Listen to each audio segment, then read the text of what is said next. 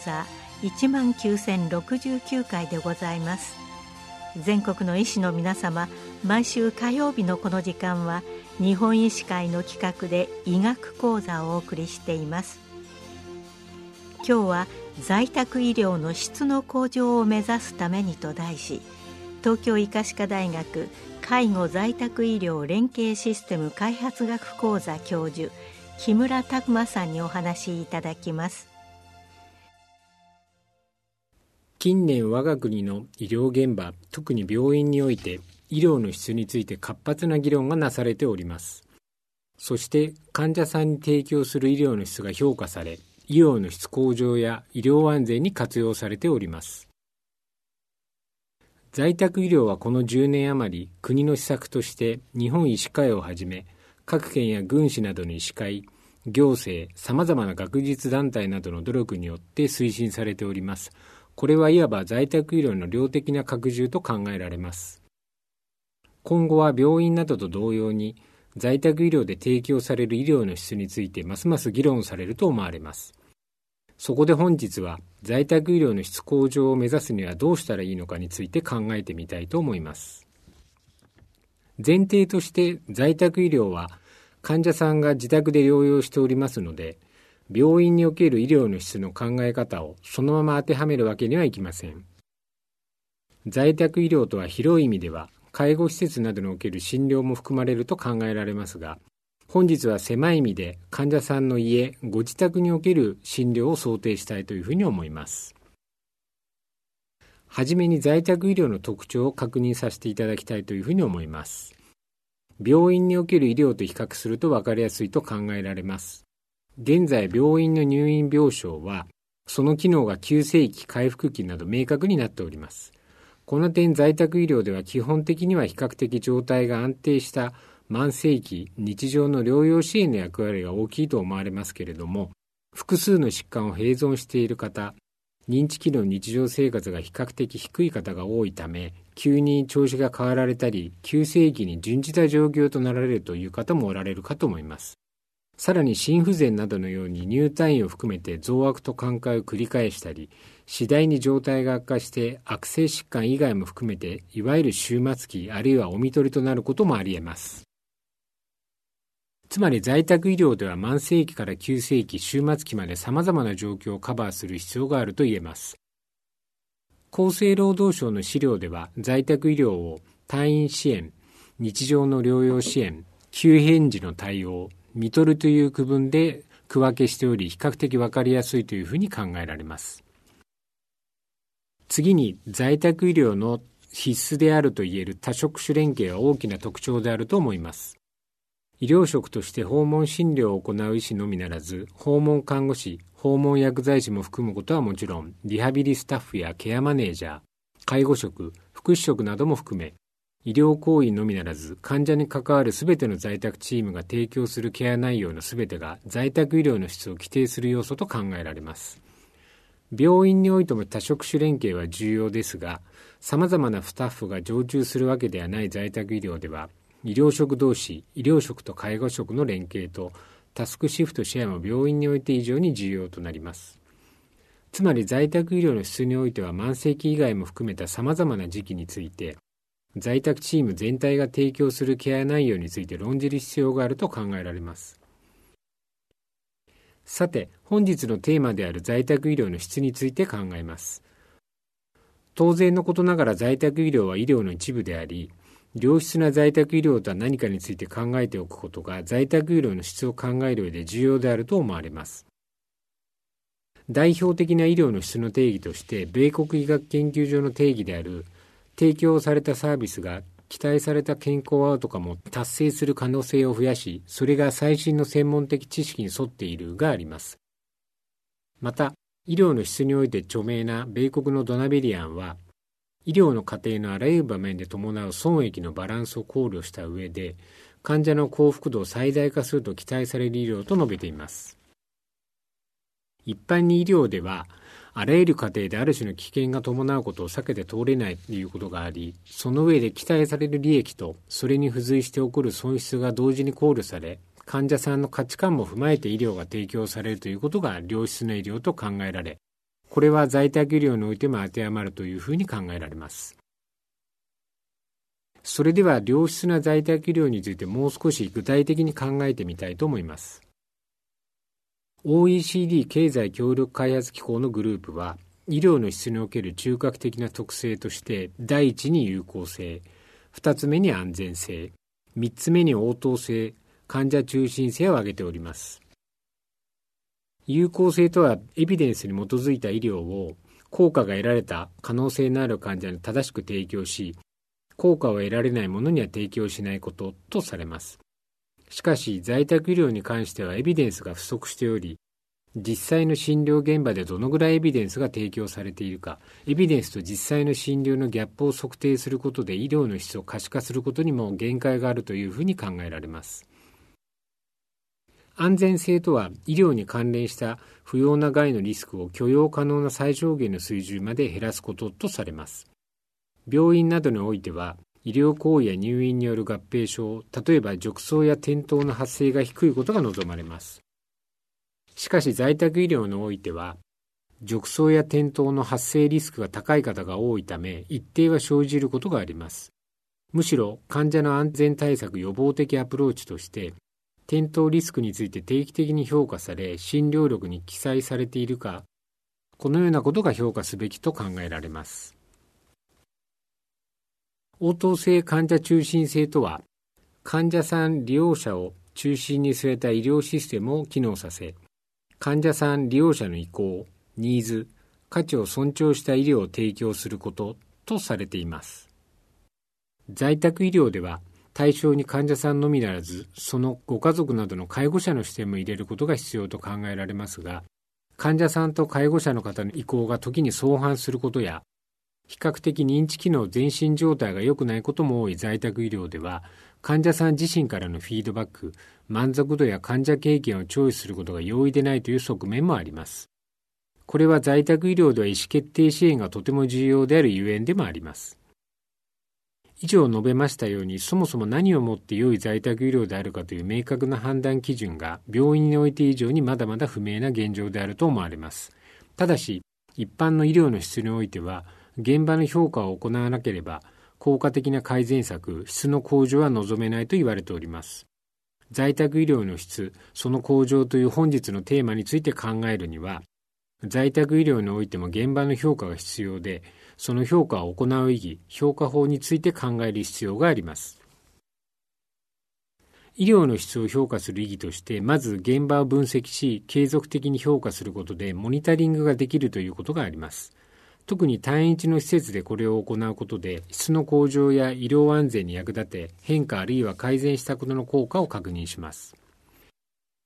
次に他の施設との比較いわゆるベンチマークと言われるような使用法もあります。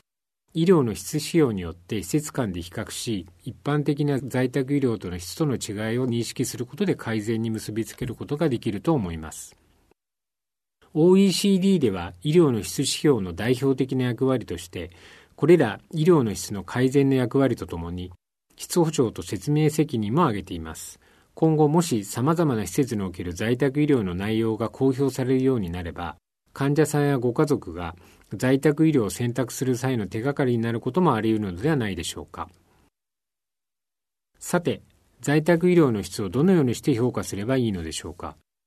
一般の医療現場と同様に在宅医療においても医療の質を可視化し、その上で診療現場で活用し、医療安全や診療の質向上、ひいては患者アウトカムの改善に結びつけることが求められます。医療の質評価は、米国のドナベリアンが提唱した医療の質を構成する3つの要素、第1にストラクチャー構造、第2にプロセス過程、そして第3にアウトカム結果、この3つに分けて考える方法が標準的で学問的にも基盤となっております。そこで本日はこれを在宅医療に当てはめて考えてみたいと思います。まず、ストラクチャー評価は在宅医療を提供する体制や環境の評価指標です。まず、人的な資源、つまり訪問診療を行う医師、訪問看護師などの人数が該当します。お一人の診療所で昼休みなどに訪問診療を行う先生方の地域や患者さんへのご貢献は計り知れませんが、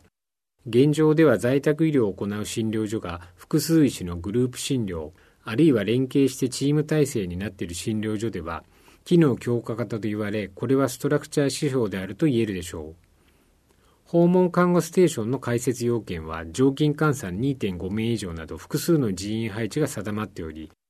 これもストラクチャーと言えます。次にプロセス評価は実際に提供された在宅医療の過程の評価指標です。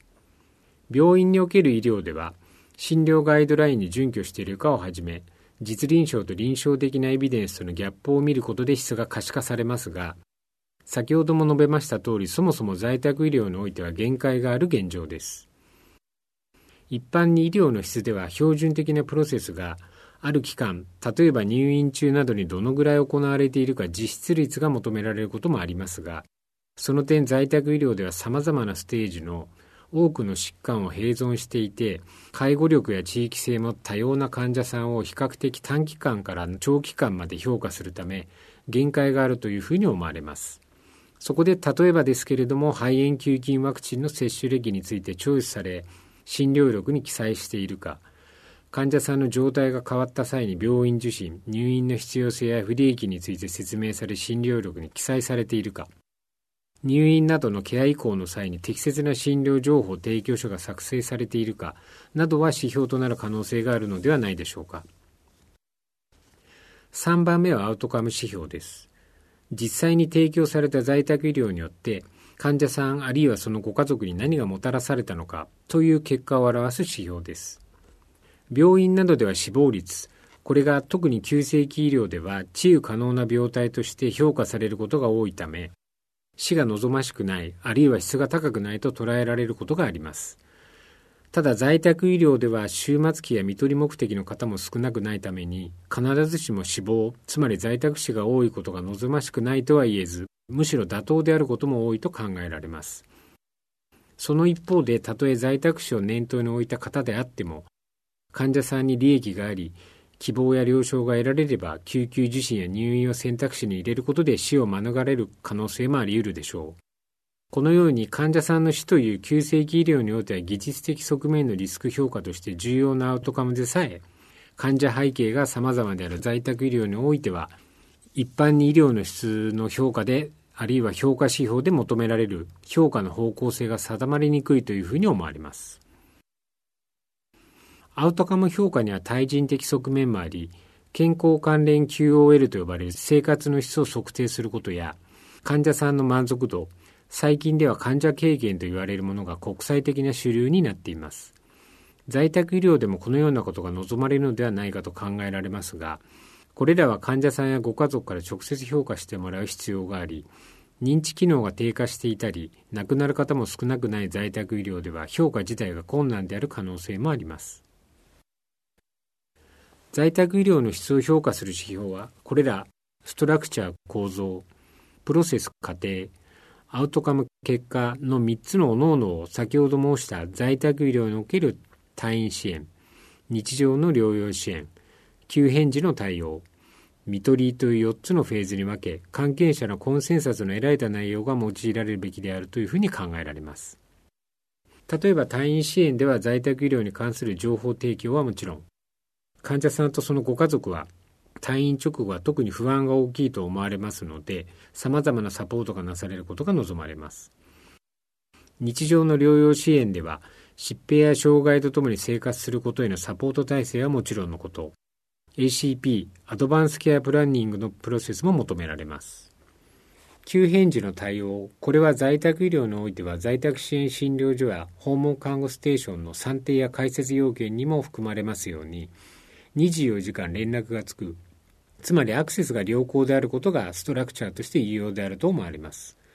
その上で病院における急性期医療のような治癒というアウトカムよりも、例えば脱水や尿路感染などの患者さんを在宅で治療して入院を回避できるかなどのアウトカムが考えられるのではないでしょうか。臨時で往診するというプロセスはとても重要ですが、日常的な HCP や予期し得る病態に対する準備や訪問看護と適切な連携がなされているな、むしろ臨時の往診は減る可能性があることに留意する必要があると思われます。看取りについては、人生の最終段階における終末期医療として緩和ケアとして疼痛などの苦痛症状を確認し、診療力に記載があるかというプロセス評価や、少なくとも自宅で最後を迎えたいという患者さん本人の意向に沿うべく在宅医療が提供されることが地域差なく実現することが日本全体の在宅医療の質として求められるのではないでしょうか。以上、在宅医療の質についてお話をさせていただきました。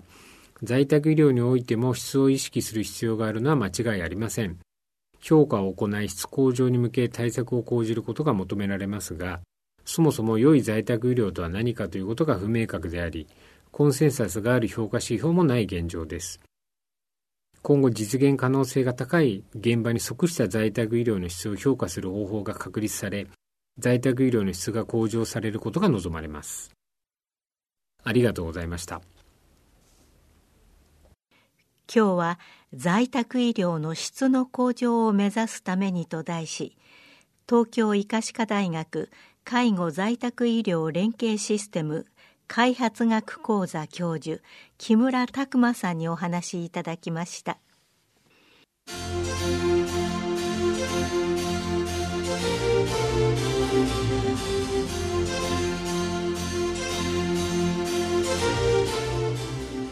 それではこれで日本医師会の企画でお送りいたしました医学講座を終わります。